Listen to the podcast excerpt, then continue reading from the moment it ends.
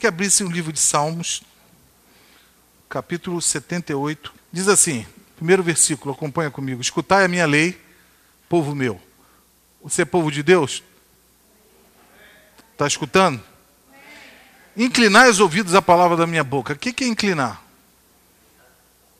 É, prestar atenção. Chega pertinho para ouvir com acuidade, com detalhe. Tá ligado? Exatamente. A Bíblia, na linguagem de hoje, segundo o Robertão, tá ligado. Então vamos lá. Abrirei a boca numa parábola, proporei enigmas da antiguidade, os quais temos ouvido e sabido, e nossos pais nos têm. Guarda isso. Quem está contando aqui?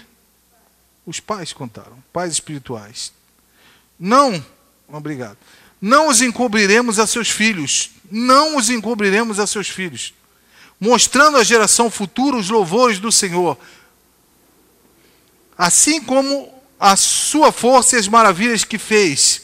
Ou seja, toda a história de Deus do passado, a, a potência de Deus, a capacidade, o poder de penetração. Porque ele estabeleceu um, um testemunho em Jacó e pôs uma lei em Israel, e ordenou aos nossos pais que a fizessem conhecer o quê? A seus filhos. Ordenou, vou repetir de novo, aos nossos pais que a fizessem conhecer seus filhos. Importância aqui do exemplo e do pai ensinar. Para que a geração vindoura que viria a soubesse, e os filhos que nascessem se levantassem e contassem a seus filhos. Então, viria uma posteridade a outra. Você conta para os seus filhos, seus filhos vão contar para os seus netos. A transmissão geracional aqui da verdade divina. Para que pusessem em Deus a sua esperança e não se esquecessem das obras de Deus. Qual era a intenção que eles ministrassem a seus filhos? Para que eles, seus filhos, pusessem a sua esperança em quem? Em Deus, e não se esquecessem das obras de Deus, mas guardassem os seus mandamentos. Então, impregnar os filhos da verdade divina. Se a Bíblia está falando isso aqui, porque corria o perigo de que a geração seguinte não viesse a ter o temor do Senhor, nem andasse nos seus caminhos, mas guardasse os seus mandamentos. Versículo 8: E não fossem como seus pais, geração quanto mais e rebelde, geração que não regeu o seu coração, não dominou o seu coração, e cujo espírito não foi fiel para com Deus. Irmãos, então, aqui a Bíblia está nos exortando uma coisa importantíssima. A responsabilidade dos pais no ensino e no exemplo das verdades divinas. Eu temo muito isso. Porque nós somos exemplo, não só do que falamos, mas do que vivemos. E os filhos sabem quando você é hipócrita, ou quando você tem aquilo na teoria, ou quando tem na realidade. Entenda que havia um perigo. E essa transmissão tinha que ser um ensino sistemático no livro de Deuteronômios, no capítulo 6, tu fala: Estas palavras que te ordeno hoje estarão no teu coração e as ensinarás a teus filhos. Então um ensino sistemático. Como alguém pode saber uma coisa que não aprendeu? Vai aprender com quem? Com as pessoas lá fora, com a escola, com colegas de escola, com professores que não têm valores divinos, com a sociedade que ensina tanta coisa deturpada, vai aprender com quem? Então a obrigação aqui, primeiro, tratando-se de, um, de um, aspecto geracional, de filhos gerados com o teu DNA, a tua família. A responsabilidade de passar o ensino são nossa dos nossos pais e dos filhos de receber o ensino com o ensino de Deus. E ele fala que então ensinaria os seus filhos assentado em tua casa. Então, o motivo quando você vai ver uma televisão, quando você vai conversar com eles. Fala também levantando-se, andando, e continua tratando, mandando para botar como um sinal nas suas mãos, como testeira nos seus olhos e nos umbrais da sua porta. Então você vê que a intenção de Deus é que o ensino fosse sistemático. Não pode passar. Nossos filhos são corrigidos e tratados quando a gente vê a atitude deles. Assim também deve ser a nossa como pais, tratando nossos filhos, ensinando o caminho em que deve andar, como a palavra de Deus diz. Qual é o problema? É o perigo dessa geração seguinte vir descrente, infiel para com Deus. Irmãos, e quando está tratando dessa geração, está falando da geração que viveu no deserto por 40 anos. Eu me espanto, me assusto, porque mais de um milhão de homens Somente dois de uma geração se salvaram e entraram em Canaã, que foi Josué e Caleb. Imagina uma geração inteira foi reprovada e o Senhor falou que eles não entrariam no seu descanso no repouso ou em Canaã, porque eles não absorveram. E eu creio que Josué e Caleb foram os únicos que não abriram, que cederam, entenderam a verdade de Deus e não murmuraram, e não foram rebeldes, não ficaram reclamando, não afrontaram Moisés, entenderam o princípio da submissão, e o Senhor permitiu que eles entrassem. Mas uma geração inteira, dois homens, dois homens só, entraram. Enquanto eles não morreram durante 40 anos no deserto, Israel não pôde entrar em Canaã. Então, olha a importância de nós ensinarmos nossos filhos. Eu queria falar hoje com vocês sobre paternidade espiritual. Paternidade, primeiro, divina. Não sei se vou conseguir falar sobre todos, vamos ver a hora como vai correr. Paternidade divina, paternidade geracional e paternidade espiritual. O desejo de Deus. Primeiro, falando de Deus, muito rápido, que eu vou pegar um dia para falar só de Deus, da paternidade. Todas as manifestações provêm do Pai. Todo dom perfeito provém do Pai das luzes, diz a palavra, em quem não há sombra de variação. Se tem alguma coisa boa, vem de quem? De Deus. Bom, agora, nós nascemos, Eli foi citado aqui, um sacerdote, chamado por Deus, e seus filhos. Irmãos, então a gente corre um perigo. Nós temos duas situações importantes na nossa vida. Primeiro, são os nossos filhos genéticos, responsabilidade nossa que o Senhor colocou sobre nós o cuidado de sermos pais espirituais. Segundo, a nossa geração, aqueles que o Senhor acrescenta ao nosso redor para que a gente cuide, para que a gente ensine. Deus é um Deus geracional e começa na nossa genética. É um Deus chamado de Abraão, Deus de Isaac e Deus o quê? Jacó. Então, falando, Isaac recebeu um legado, um depósito de Abraão, que passou para quem? Para Jacó. Você vai ver isso em toda a Bíblia falando acerca disso. A Bíblia fala no Salmo 145: uma geração louvará as tuas obras a outra geração. Uma geração louvará as tuas obras a outra geração. Ou seja, vai ensinar e vai louvar aquele poder de Deus operando a outra geração. Faz parte do ensino e anunciará as tuas proezas. Olha a importância de uma geração ensinar a outra. E eu falei aqui uma coisa importante.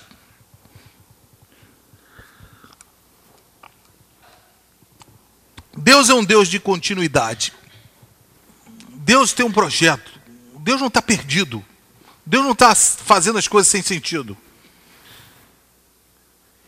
Então Deus quer que esse projeto passe pelas gerações. E nós não podemos falhar na nossa proposta. Amém? Então, pai é uma pessoa, uma paternidade é um manto. Guarda isso. Pai é uma pessoa, a paternidade é um manto. Que Deus está capacitando você como filho dele agora. Do Pai eterno a transmitir a tua geração. A paternidade, ela gera uma identidade, e essa identidade gera um destino. A paternidade gera uma identidade, e a identidade gera um destino profético na vida do seu filho. Ou seja, você tem que ser parecido comigo, e quais são os meus valores? Vai te gerar um destino no teu caminhar. Agora, se eu não impregno a vida deles, e se eu não sou um pai espiritual, eles vão viver sem destino, dando cabeçada no sentido espiritual. E a obra de Deus está sempre ligada ao relacionamento de um pai com filho. A própria Trindade estabelece essa condição.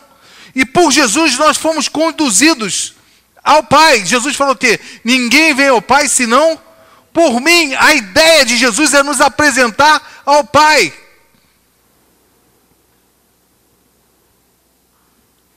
No livro de 1 Timóteo, no capítulo 1, eu vou ler esse texto e vou ver se eu fico sem ler mais texto nenhum para a gente dar sequência e você ter uma ideia. No capítulo 1, versículo 2, está falando da paternidade espiritual. E eu vou falar depois, citar também, quando você não teve um pai biológico que foi teu pai espiritual, como Deus trata isso. 1 Timóteo 1, 2. A Timóteo, como é que está na tua Bíblia agora? Meu verdadeiro filho aonde? Na fé. Então, como é que Paulo estava tratando Timóteo? Como filho, gente. Ele entendia que ele era responsável por gerar a vida espiritual de Timóteo. Agora, pula para o versículo 18.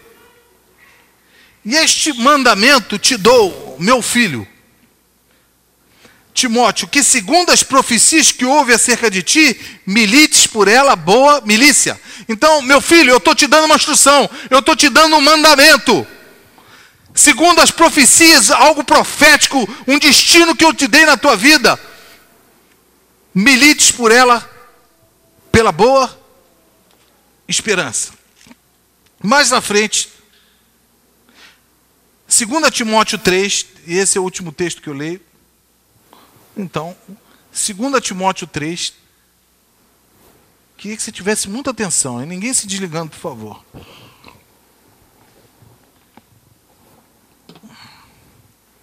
Todo mundo achou? Tu, porém, está falando para quem? 3, 10. 2 Timóteo 3, 10. Marlene está aqui, né? Mas fala três vezes. 2 Timóteo 3, 10. Tu, porém, Está falando para quem? Para quem esse escrito? Timóteo. Tem seguido a minha doutrina. Olha só. Quem é o exemplo de Timóteo? Paulo. O meu modo de viver. Você me conhece. Como tivesse dizendo, você sabe como eu vivia. Intenção, quais são meus projetos, meus alvos. A fé, como eu sou devotado a Deus, como eu levo a sério isso. Longanimidade, amor, paciência, perseguições, aflições tais que me aconteceram em Antioquia, em Cônio e seguinte aí. Então, está falando de uma paternidade espiritual, um exemplo espiritual, um legado espiritual que tem que ser passado, irmãos. Não só para os nossos filhos de geracionais de nossa carne, mas também nossos filhos espirituais. Então, se você não tem um pai biológico que foi teu pai espiritual, Deus está tratando com você e coloca pais espirituais para te ordenar, para ministrar a tua vida. Por isso você está no meio do corpo de Cristo aqui. Oi. 2 Timóteo 2,1 Tu, pois, meu filho, fortifica-te na graça que há em Cristo Jesus. Por que, que Paulo insistia tanto com Timóteo?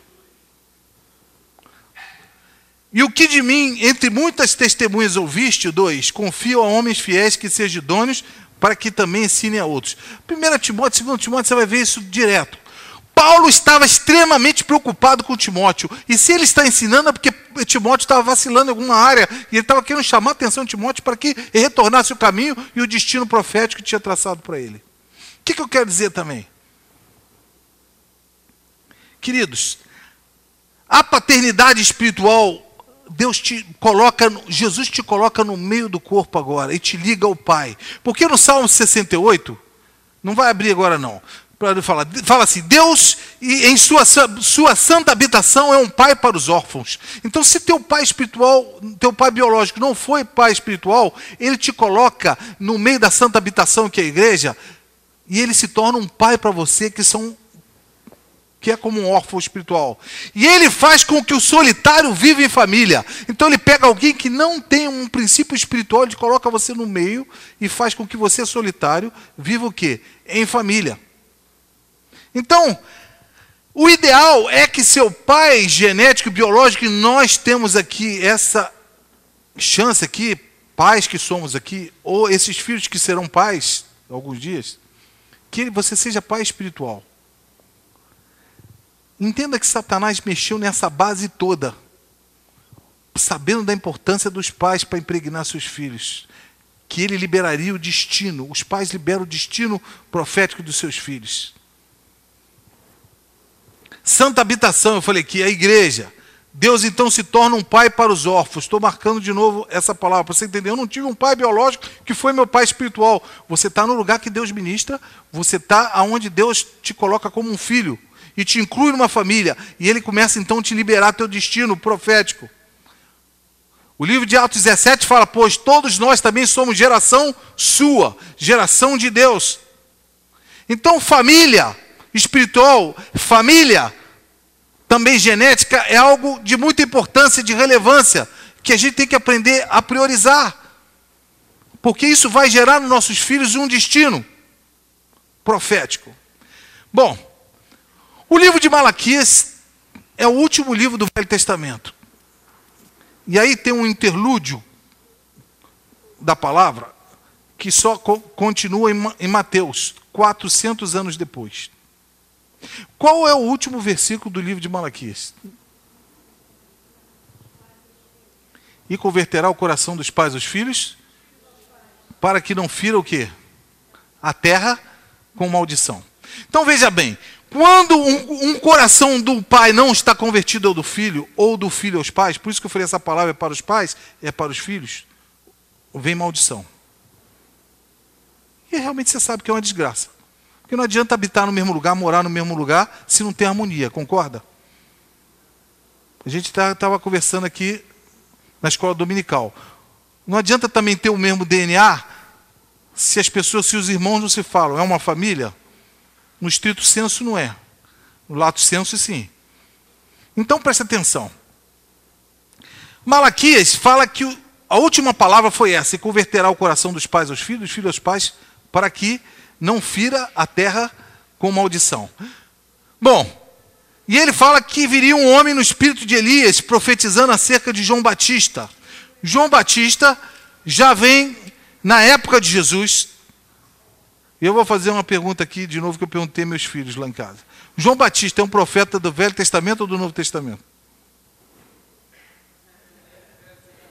No Velho, porque a lei e os profetas, Jesus disse, vigorar até João Batista. Mas o que, que veio João Batista fazer preparando o caminho para Jesus, que diz que ele prepararia? Ele veio ligar as gerações, ele veio linkar para que essa geração de Jesus que viesse tivesse o seu coração convertido à proposta original lá atrás, começando de Abraão, que é chamado pai da fé. Percebeu a profundidade? Porque no primeiro capítulo do livro de Mateus fala: livro da geração de Jesus Cristo, filho de Davi, filho de Abraão. Abraão gerou Isaac, que gerou a Jacó e vem toda a linhagem de Jesus. Por que, que vinha essa genealogia? Está marcando, demarcando o território, de onde veio essa história toda. Jesus não surgiu aqui também como filho do homem do nada. Ele veio dar continuidade ao projeto. Eu quero te dizer uma coisa: o Senhor não faz no absoluto coisas novas. O Evangelho é as boas novas que continua sendo o Evangelho. Mas essa história começou lá atrás. Começou com Adão, depois continuou falhando, entrou Abraão, uma história continuada. Então, Deus quer manter uma continuidade. Se a nossa geração falha, Deus levanta outra geração, mas eu já falei isso aqui, Deus não tem intenção de levantar uma nova geração, ele tem a intenção de fazer a próxima geração continuar algo que a outra havia estabelecido. Está entendendo a diferença? nós temos que continuar algo que foi estabelecido. Provérbios, do capítulo 22, fala uma coisa assim: não remova os marcos antigos que seus pais colocaram. Eu tenho isso aqui, até na minha Bíblia, com muita alegria aqui, que meu pai escreveu num amigo oculto profético que a gente fez no ano 2005, no, na, na, na virada do ano.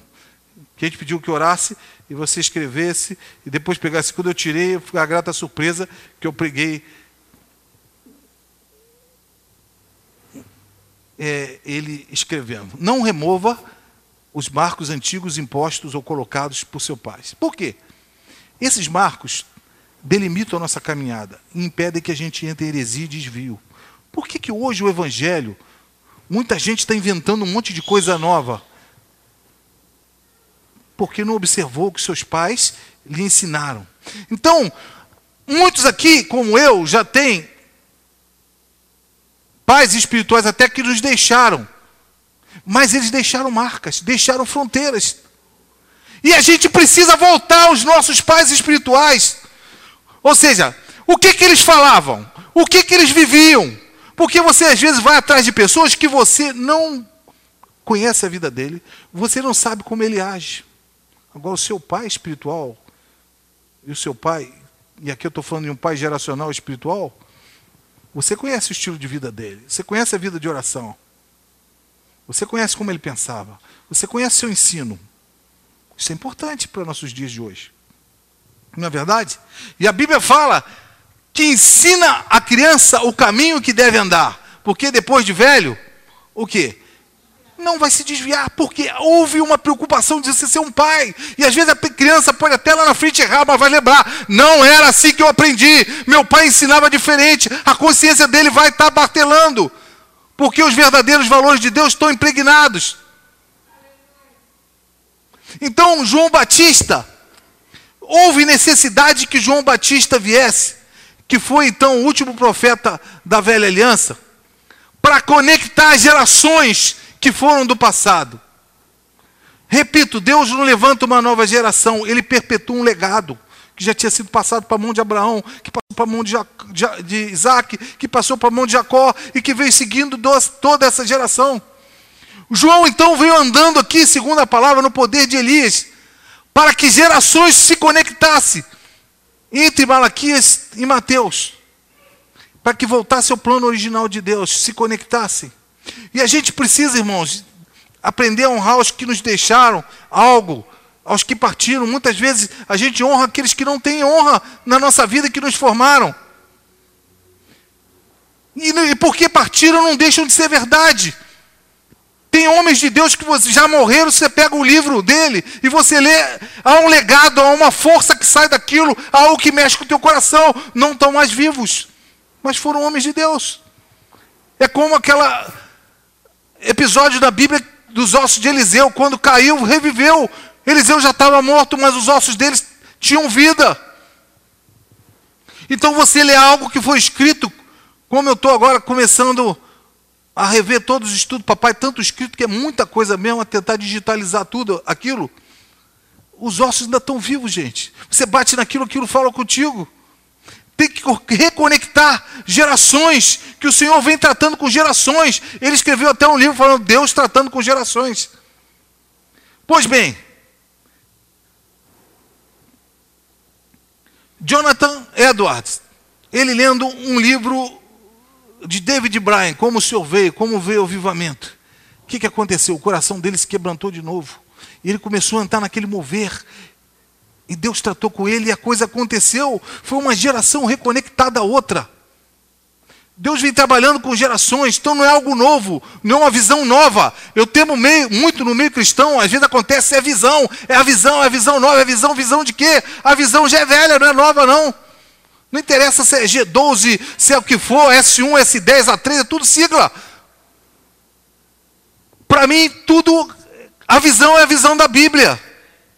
E a gente precisa re reconectar homens do passado, como John Wesley, que tinha um apelo muito grande à santidade. E a grupo, pequenos grupos. Talvez você não frequente pequenos grupos, eu quero te exortar, você está errado. Nós temos a opção aqui, você tem a obrigação de estar presente para estar tá sendo tratado por Deus. Reconectar gerações. Santo Agostinho, tem tantos grandes homens de Deus, Tomás de Aquino, Charles Finney. Você vai ver, tem livros aí, Daniel está no final ali, né, Daniel? Homens de Deus, reconectar gerações. É importante isso, porque Deus trabalha no modelo geracional. Amém? Então, Orígenes, se você for estudar, que foi um dos pais da igreja do primeiro século, ele falava uma coisa interessante. Você tem que respeitar quatro autoridades para você não se tornar um herege. Primeiro, fundamento dos apóstolos.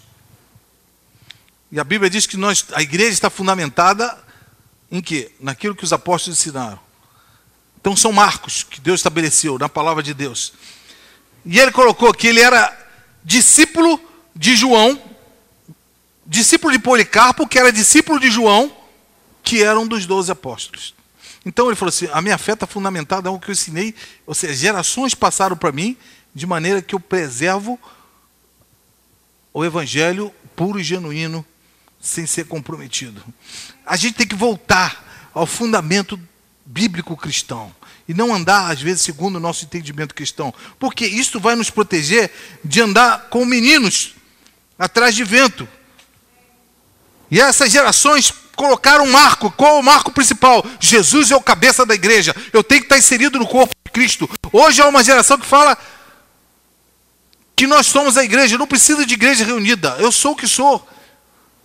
Irmãos, sem engano.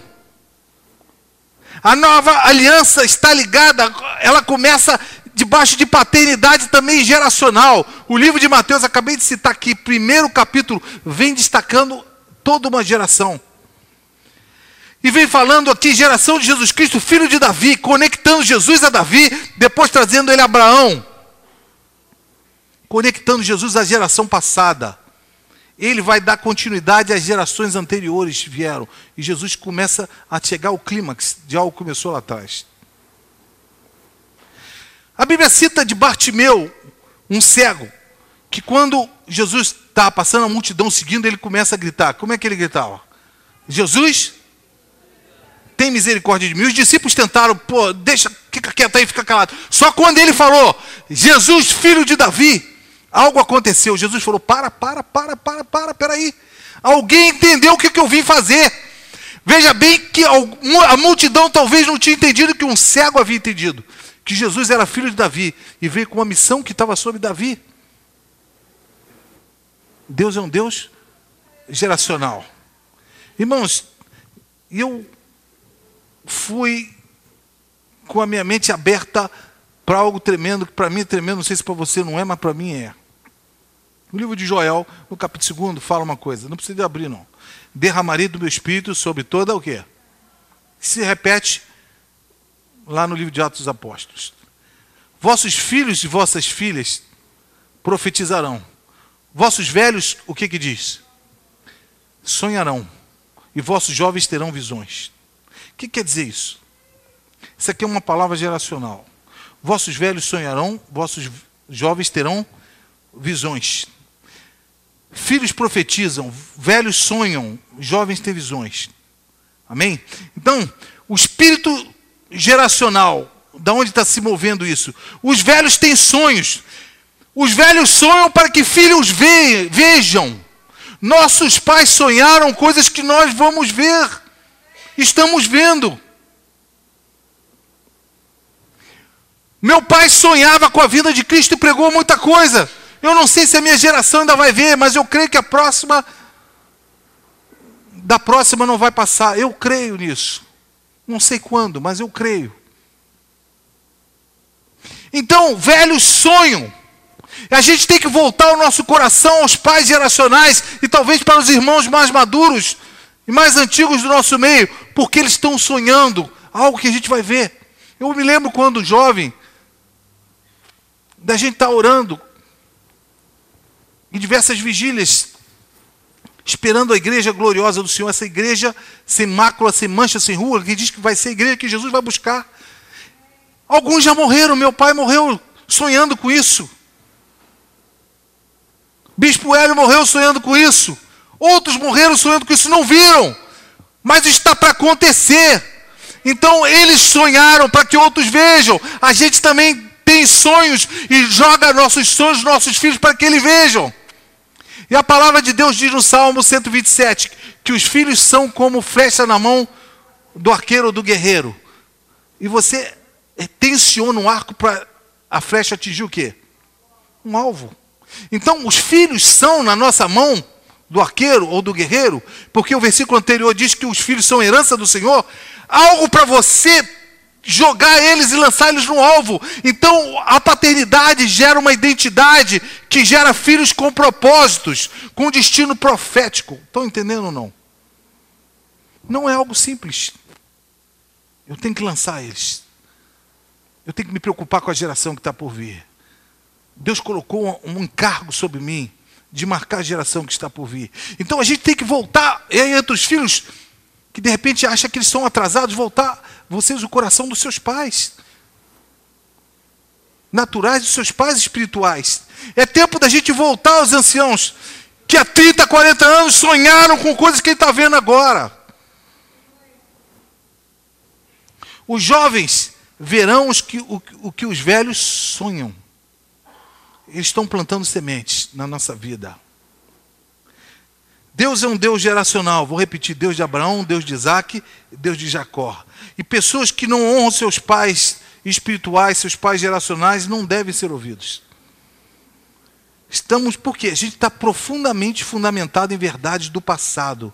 Nossa geração tem verdades que foram estabelecidas pela geração anterior. Todos nós aqui somos frutos de intercessão de alguém. De alguém que orou, de alguém que pagou o preço de alguém que te evangelizou, de alguém que falou de Deus para você. Você não está sentado aqui à toa, não, porque alguém está sendo instrumento de Deus para você. Que foi tratado por alguém que veio antes dele. Eu me lembro dos do meus, avô, meus avós. Meu avô, alguns já conhecem um pouco da história, foi pastor, fundou igreja lá no interior do Rio, interior de Minas, sofreu apedrejamento, sofreu perseguição. Naquele tempo havia muita perseguição. Infelizmente, até padres mandavam apedrejar e fazer, porque o evangelho hoje, o evangélico hoje é visto com bons olhos pela maioria, mas antigamente era muito mal visto. E quem era evangélico era um atrasado, bitolado das ideias, um sujeito burro e ignorante. A verdade era essa. Eles pagaram preço por isso. Foram perseguidos geração passada sonhou que nós veríamos, viveríamos diferente deles. Somos fruto de gerações. Então temos que reconectar o que eles tinham no passado. E essa paternidade tem que estar dentro de nós, muito grande. Porque o que nossos pais fizeram foi nos conectar com o Pai eterno e trazer verdades da eternidade para nós. E a maioria de nós, por vezes, se relaciona então a Deus de uma forma errada, às vezes até como escravo, sempre procurar, procurando cumprir inúmeras obrigações. E aí, se eu fizer isso, se eu fizer aquilo, eu vou agradar. Mas nós precisamos descobrir o espírito de adoção, que a própria Bíblia diz que o espírito de adoção, o próprio Espírito Santo ministrando no nosso coração, clamando o que? Aba, Pai, Paizinho. Então o Espírito vem habitar em nós para nos reconectar ao Pai também. Aquilo que Jesus tinha como missão, ele foi assunto aos céus, ele deixou o Espírito Santo aqui nessa terra para nos reconectar. E a função do Espírito Santo é nos reconectar com o Pai eterno. E nossos pais espirituais também trazem valores do nosso Pai eterno. E a Bíblia trata de uma parábola chamada do filho pródigo, que eu acho de uma interpretação, eu já falei aqui hoje na escola dominical, errônea, quem escreveu na Bíblia, porque isso aqui não é texto bíblico, é título que alguém achou do texto e colocou. Por exemplo, Mateus, eu estou aberto aqui, um fala genealogia de Jesus Cristo. Tudo bem, que esse é, é verídico, geração de Jesus vem contando. Mas o que, que é bíblico é o versículo, não o título. Amém? Aí colocou parábola do filho pródigo. Na verdade, essa parábola é mais do pai amoroso do que do filho pródigo. Porque o centro da questão ali é o pai, não é o filho. Ali tem a atitude do filho com a reação do pai. Jesus estava contando uma parábola, era uma historinha para contar uma verdade. A historinha era um paralelo, um simbolismo para explicar um conteúdo espiritual verdadeiro. E um filho, então, que esse é o pródigo, resolve gastar tudo, sair, largar tudo e fazer o que está no coração dele. E depois ele lembra, poxa, quando ele estava na pior, porque o mundo aí fora pode te dar prazer, enquanto você tem para gastar, mas o diabo ele veio para matar, roubar, destruir, ele te dá, ele te toma. Pode ter certeza disso. Ele falou assim: Poxa, na casa do meu pai, até os trabalhadores tinham que comer, eu estou aqui perecendo de fome e eu vou. E o que, que ele fala para o pai? Me trata como um dos teus servos. Porque ele não entendia o que é um pai, o que era Deus. E a ideia dele era o seguinte: eu já vacilei tanto, me considera como qualquer um na tua casa um servo. Mas não era assim que o pai vê. E o texto me emociona que quando ele vem voltando, o pai, movido de íntima compaixão, sai o quê? Abraça ele. Quando ele volta, diz: Esse meu filho estava morto e reviveu, estava perdido e foi achado. Mas esse filho pródigo não tinha uma noção do que o pai pensava, nem do amor do pai, nem essa condição. E se nós não tivermos um, uma, uma identificação da paternidade, nós vamos nos comportar com o destino errado. Por isso a gente precisa identificar com o pai, como ele é, como ele pensa.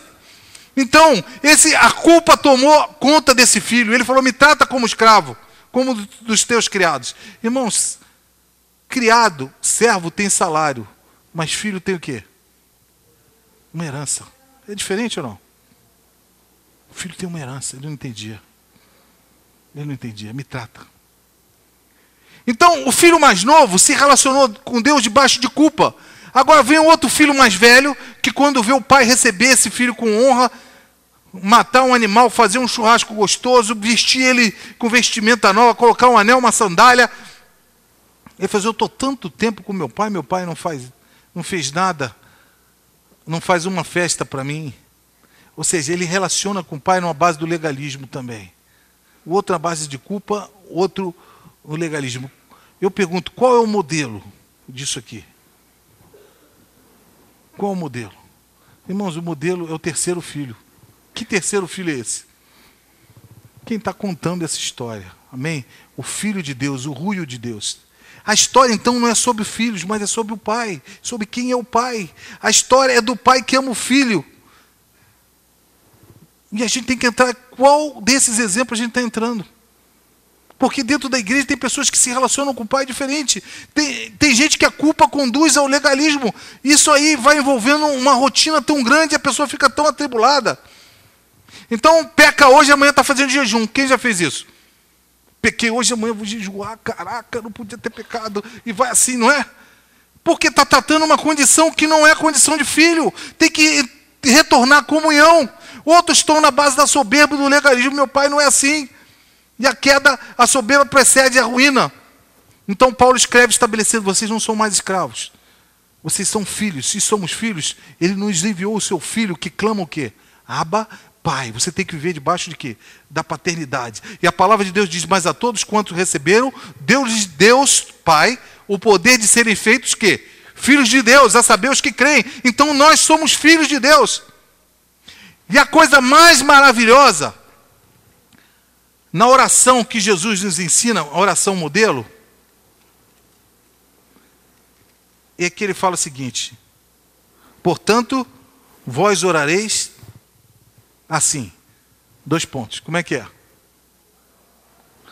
Para mim já começa no ponto clímax. Pai nosso que está no céu. Jesus então falou assim: caramba, sabe por que isso?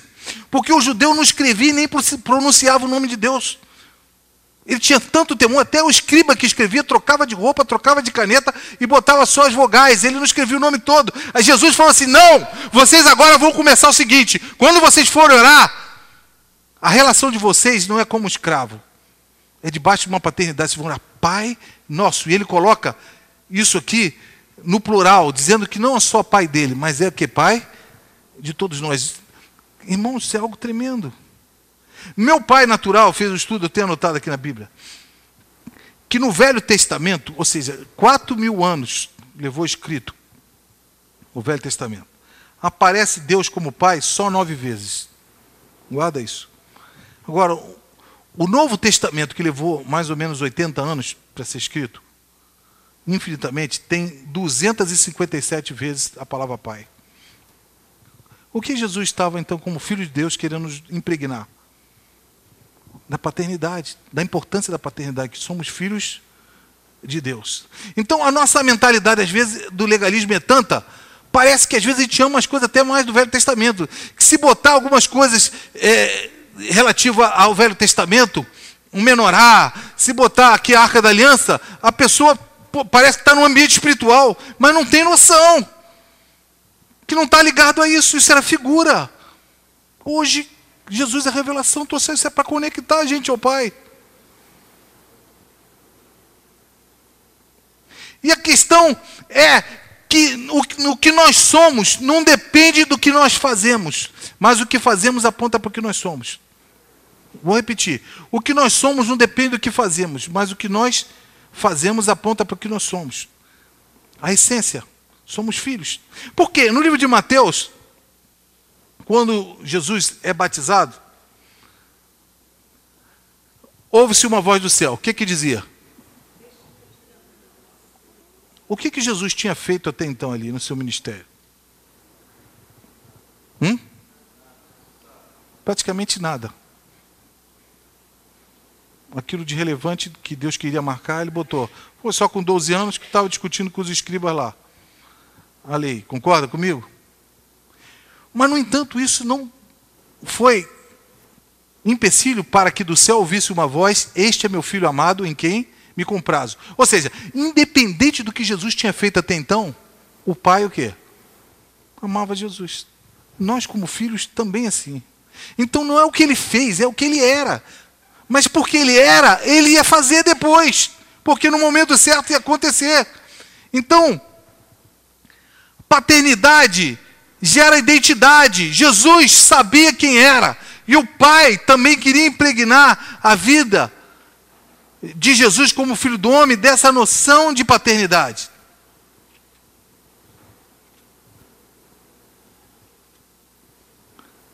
E no Evangelho de João, Jesus se depara com uma situação que ele cura um enfermo no sábado. Todo mundo sabe que no sábado, o sabá, não podia fazer nada. E ele é questionado. Jesus fala o quê? Meu pai trabalha e não cessa de trabalhar. Ou seja, eu sou igual a quem? Sou igual ao meu pai. A minha identidade. Ou seja, e ele depois diz, dizia que Deus era seu próprio pai, fazendo-se igual a Deus. Então eles querem matar Jesus. Mas Jesus fala o quê? Meu pai trabalha e eu não cesso de trabalhar também. Eu aprendi com meu pai. E filho, irmãos, no hebraico, se chama a palavra baná. Presta atenção agora. Baná. Que quer dizer que eu fiquei assustado, que eu não sabia o significado disso. Construir sobre a mesma base. Então presta atenção. Filho é baná. Construir sobre a mesma base. Jesus, então, ele não trabalhava só para Deus, ele trabalhava com Deus. Filho constrói sobre a mesma base. Por isso Jesus falava o seguinte: Eu não vim fazer as minhas obras, mas o que? O que eu vi meu pai fazer, é isso que eu tenho transmitido. Porque paternidade, ela gera uma identidade na vida. E ela libera um destino profético para se cumprir. Se você for perguntar o que é identidade, ixi, Fala assim, qual a identidade do Dário? Normalmente você vai falar, é o jeito dele, é o caráter dele, é a conduta dele, é como ele é. Num certo sentido é isso mesmo. Mas se você for ver o prefixo dessa palavra, idem quer dizer o quê? Na verdade, no contexto espiritual, assim, identidade é com quem você se parece. Não é o que você é, mas é com quem você se parece. Amém? No latim, idem é o quê? Igual. Então eu sou como ele, eu sou filho. Jesus está falando o seguinte: eu sou como meu pai, eu sou filho dele. Eu trabalho, ele trabalha, eu trabalho também. Logo, ele gerou meu destino. E eu construo sobre a base que ele estabeleceu. Filho, baná, baná, constrói o quê? Sobre a mesma base. Então, nossos pais biológicos, às vezes, não são modelo. Infelizmente, deveriam ser, mas não são modelo. E às vezes você cresce numa visão deturpada, desviada da verdade do Pai eterno. Entendendo que filho constrói sob a mesma base. Bom, no livro de João, ainda, Evangelho, João 14, os, os discípulos chegam para Jesus e falam uma afirmação interessante: Mostra-nos o Pai. O que, que Jesus respondeu para eles? Eu estou há tanto tempo com vocês, vocês não viram o pai? Você vê como o pai gera, marca um destino e marca uma identidade? Quem me vê a mim, vê meu pai. Então, mostra-nos o pai, crede em mim, crede pelo menos pelas mesmas obras que eu faço, disse Jesus. Porque filho é baná, constrói sob a mesma base. Se você não, não crê no pai, crê em mim, porque eu estou fazendo a mesma obra. Porque o filho não faz de si mesmo coisa alguma, mas só pode fazer o que o pai vê o pai fazer, disse Jesus. Então a igreja é edificada sobre esta verdade. Amém? Bom, no livro de João, ainda, no capítulo 1, agora, outro episódio. André, irmão de Simão Pedro, fala: Nós achamos o Messias. Estão ligados aqui comigo ainda? Nós achamos o Messias. Vamos lá. Aí André pega Pedro e leva para Jesus. Ele entra no ambiente que Jesus está, que eu não sei como é que era, qual era, mas ele entra. O texto bíblico não pergunta, não dá tempo nem para André apresentar. Jesus, isso aqui é meu irmão, Pedro, Pedro, isso aqui é Jesus, como é que vai? Olá, tudo bem? Não, Jesus olha para ele e fala uma coisa assim: olhando para ele, disse: Tu és Simão, filho de Jonas, Simão Barjonas. Tu serás chamado Cefas, quer dizer Pedro. Ou seja, Jesus olhou para ele, já lançou uma palavra profética, dando um destino profético na vida dele. Ou seja, você, eu conheço a tua história, Simão. Você é filho de Jonas, sei do teu passado, sei da tua história todinha. Mas você vai ser chamado Pedra. Pedro, lasca da pedra. Pedro talvez não tenha entendido, mas Jesus já começou a lançar palavras proféticas no seu filho espiritual, Pedro, que não era filho genético, porque Jesus não gerou filho genético nenhum, mas no filho espiritual você vai ser uma pedra. Você vai crescer, eu vou te dar um destino. E quando chega em Mateus 13, que ele fala assim: Quem dizem os homens ser o filho do homem? Ele pergunta para os discípulos, ele fala assim: ah, Onde dizem que tu és Elias? Aí vai falando outros profetas, aí Jesus, que mais interessa, olha para eles fixamente e diz: Mas vós, quem dizeis que eu sou? Aí Pedro tem uma revelação e fala: Tu és o Cristo, o Filho do Deus. O que, que Jesus fala para ele? Não foi a carne que o sangue te revelou, mas quem? mas meu Pai que está nos céus. Ou seja, Pedro já estava sendo conectado ao Pai, a ponto de o Pai poder impregnar. E Jesus lança: Também te digo que tu és Petros, uma lasca da pedra, e sobre esta pedra, esta verdade que você confessou, que é o fundamento da nossa fé, que Jesus é o Filho de Deus vivo, que morreu por nós, então nos reconectou ao Pai eterno. Eu edificarei o que? A minha igreja. Então, Jesus estava querendo dizer para Pedro o seguinte: se seu pai biológico, eu conheço a tua história, você é filho de Jonas, não pôde fazer, não marcou a tua história, eu, seu pai espiritual, vou te revelar, você vai ser uma pedra. Amém? Também o Pai eterno revelou essa verdade a Pedro. Isso tudo tem a ver então o quê? Com um relacionamento. Sobre esta pedra edificarei a minha igreja. E a igreja está construída debaixo de um relacionamento de um pai com um filho. Jesus é o filho unigênito de Deus. Era o filho unigênito de Deus. Hoje ele é o primogênito. Antes só tinha Jesus de filho. Hoje ele é o primogênito e tem muitos irmãos. Porque paternidade gera identidade. Identidade gera destino. Paternidade gera identidade. Identidade gera destino. Se você conhece o pai, você descobre que é filho. Você constrói destino sobre a mesma base que ele lançou sobre você. Você é filho, é baná. Agora, se eu não sou o pai espiritual, com que ele vai se parecer? Vou repetir a vocês. Paulo, em 1 Coríntios, fala uma, uma coisa sobre paternidade espiritual. Porque, ainda que vocês tivessem muitos mestres, está se referindo à igreja de Corinto, contudo, não terias muitos pais, porque eu vos gerei. Pai Paulo exortava, ensinava, chamava a atenção da igreja de Corinto, porque ele era um pai espiritual. Segundo Coríntios, ele fala outra coisa: Eu estou pronto pela terceira vez a ir ter convosco, e não vos serei pesado, porque eu não busco o que é vosso, mas sim a vós. Irmãos, pais não buscam o que os filhos podem dar, eles buscam o filho. Qual é a alegria maior do pai? É a riqueza que ele pode dar ao pai? O, o filho pode dar ao pai? Não, é a companhia, a presença, é o amor. Concorda comigo? Quantos pais aqui concordam comigo? E a própria palavra de Deus diz porque os filhos não devem tesourar para os pais, mas os pais tesourarem para seus filhos. Está escrito isso no livro de Coríntios, capítulo 12. A responsabilidade então nossa como pais é trazer tesouro, riqueza para o nosso filho. Mas isso é riqueza material que a palavra de Deus está dizendo. São bens, são carros, são se vier também é uma bênção. Mas o valor é esse. Não, é espiritual. Então isso me assusta. Nós aqui temos diversos pais. O que, que nós estamos passando para os nossos filhos? E muitos sei que hoje estão chorando porque não passaram valores. Eu conheço um que chora hoje porque não ensinou. E na escola dominical, irmãos, na hora do ensino, eu sei que tem muitos aqui que desprezam a escola dominical, só chegam atrasado, só vem para o culto, porque não querem aprender. Mas deixa eu te falar. Na hora da escola dominical, eu preferia ficar vendo Fórmula 1, chegava atrasado. E hoje chora. Não ensinou no tempo certo. Não passou valores para o seu filho. E agora? Só restauração, intercessão e trabalhar nessa história da agora por diante. Mas a história podia ser diferente. Ensina teus filhos andando, levantando. Essas palavras não vão apartar do teu coração. Coloca com umbral na porta. Coloca como dizer. Marca na testeira, no sinal na tua mão, para que não fugir de você, porque senão essa geração corre o risco de se perder.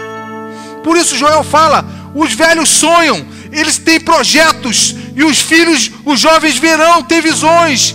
Eles vão viver aquilo que profeticamente você lança, se você não tem nada para lançar. Eles vão viver perdido, porque qual a identidade deles? Um pai libera o filho profeticamente para alcançar o que ele não pôde até alcançar. O livro de Hebreus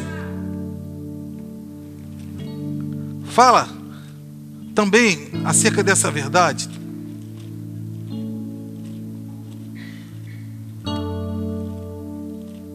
Dizendo o seguinte: Hebreus 11, quando fala dos heróis da fé, todos esses tendo tido testemunho pela fé, presta atenção agora, todos não alcançaram a promessa, provendo Deus alguma coisa melhor a nosso respeito. Presta atenção. Eles não alcançaram a promessa, provendo Deus coisa melhor a nosso respeito. Para que eles sem nós não fossem aperfeiçoados. Deus estava dizendo o seguinte: uma geração vai passar a outra. E se eles não alcançaram a promessa, eles sonharam. Os filhos verão. Os filhos verão. No livro de Gálatas, Paulo fala acerca dos filhos, meus filhinhos, porque a carta aos Gálatas, se for, for ver, eles eram imaturos. Meus filhinhos, por quem de novo sinto as dores de parto, até que Cristo seja formado em vós. A paternidade espiritual de Paulo. Paulo sofria as dores de parto. Ele estava tendo um parto natural ali? Não, até porque o homem não tem esse. Biologicamente não tem essa capacidade. Mas ele entendia a responsabilidade de gerar a igreja e seus filhos espirituais com dores de parto. Então, o que é um pai espiritual? É um ventre que se propõe a gerar até que pequenos se tornem em filhos de Deus, tornem ruios, filhos de Deus. Pai espiritual é aquele que não se conforma que seu filho não seja um filho de Deus. E primeiro ele tem que ser exemplo, porque a paternidade está ligada ao ensino, ao discipulado, ao didaquê, a gente está ministrando diante dele. E a, e a carta de Paulo, então, depois em 2 Timóteo fala: Por isso, falando de Timóteo, eu te lembro que despertes ou reavive o dom que existe em ti pela imposição das minhas mãos. Paulo está falando para Timóteo o seguinte: lembra daquele dia eu, que, que eu pus as mãos sobre a tua cabeça. Desperta o dom que eu botei sobre você. Isso é teu destino profético. Está dizendo, por, que, que Paulo está falando isso? Porque Timóteo não estava se lembrando desse dia e era necessário ele retomar a sua caminhada. E Paulo, Paulo como pai espiritual, queria marcar e, e não se conformava que Timóteo fugisse ao destino profético dele. Porque paternidade gera destino, filho e profecia. As mãos o dom que você recebeu por imposição de mãos. A palavra profética identifica e gera destinos. Depois também ele fala: E este mandamento te dou, meu filho. Lembrando que a gente leu lá. Que segundo as profecias que houve acerca de ti, milites por ela boa milícia. Lembra daquele dia. Anda naquilo que eu tracei. Não remova os marcos que eu tracei para a tua vida. Filho e profecia. Por que isso? A profecia te reposiciona no teu destino. Se você está fugindo do teu destino, relembra daquilo que Deus traçou, Ele vai te reposicionar. Filho e profecia, paternidade e destino estão ligadas. Eu vou pular muita coisa aqui. Então, pais liberam destinos. A palavra de Deus diz no, no livro de Atos 13 que Davi se, serviu a sua geração serviu a Deus a sua geração. Ele foi uma bênção para a sua geração. É um exemplo nesse sentido, com o pai espiritual, colocando a arca da aliança no lugar certo, trazendo o governo de Deus sobre Israel, a importância da devoção, da adoração. Mas ele falhou como pai espiritual dos seus filhos biológicos. Se você for estudar a Bíblia, você vai ver pais espirituais. Eliseu, quando se deparou, quando Elias foi tomado, quando ele vai para o Rio Jordão de novo, o que, que ele fala? Aonde está o Deus de Elias? Quem foi Elias para Eliseu?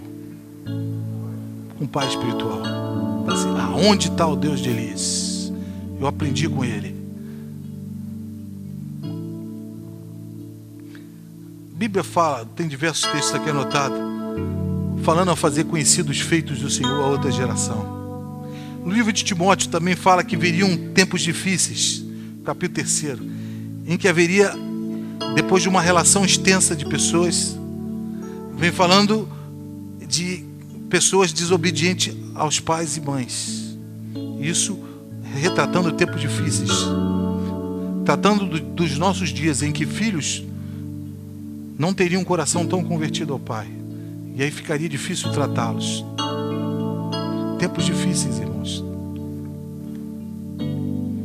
E um pai espiritual é alguém que zela, alguém que ensina, alguém que ministra alguém que acompanha. Irmãos, Deus nos colocou como sacerdote do nosso lar. Agora trazendo de novo para dentro de casa. Eu não posso ver meu filho se desviando na pornografia, se desviando em desvio de conduta sexual, se desviando no roubo, se desviando no vício e não fazer nada. Aliás, eu devia estar ensinando muito tempo ele atrás, que quase com certeza ele não, se, não ia se desviar. Nós somos sacerdotes, eu tenho que cuidar, eu tenho que ensinar. A administração tem que ser sistemática, intensa, e Deus vai nos cobrar de nós como pais.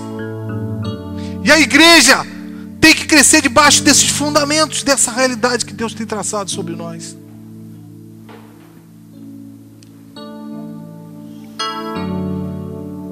E infelizmente, existem muitas pessoas órfãos de pais físicos e de pais espirituais. Tem pessoas que não têm qualquer herança espiritual, porque não se apropriam nem daqueles pais, daquilo que os pais espirituais colocaram para sua vida, e muito menos também emocional. Tem gente que aceita Cristo, mas não foi tratada, não foi alimentada, não foi suportada, não foi exortada, não foi cuidada, não foi suprida por alguém mais maduro. Então para de crescer emocionalmente, espiritualmente, e às vezes se torna até um problema no meio da igreja. E aí isso faz com que ela lute sozinha. E por, por ela lutar sozinha, é comum ver essa pessoa centralizada em si mesmo, com autopiedade, reclamando até quando não faz do jeito que ele acha que tinha que ser. Porque não houve um tratamento específico. Agora, um pai espiritual, ele proporciona segurança e um lugar de descanso para seus filhos. Que benção, você vai por aqui, meu filho. O caminho é esse. Olha para o teu pai. Olha como andei. Veja meu exemplo. E os filhos não vão se sentir perdidos no meio de uma infinidade de diretrizes espirituais que ocorrem no nosso meio. Se você for perguntar no teu trabalho, vai ter gente falando um monte de abobrinha acerca do assunto espiritual, porque não conhece, não foi identificado com o Pai Eterno. Então ele fala. E fala coração, fala até com sinceridade, mas ele não foi marcado com a identidade divina. E a paternidade gera um ambiente então de destino profético, de comunhão, de paz, de segurança. Agora, se eu não me permito ser tratado, pelo menos por um pai espiritual, já não estou falando do pai gene genealógico, que talvez não tenha sido seu pai espiritual. Mas se eu não me permito ser tratado por um pai espiritual, alguém que cuide, como eu poderia ser pai de uma outra pessoa, espiritualmente falando? Como eu poderia cuidar de alguém? Como eu posso formar um discípulo? Por quê? Um pai espiritual tem responsabilidade de investir tempo, emoção, dinheiro, talento com seus filhos espirituais.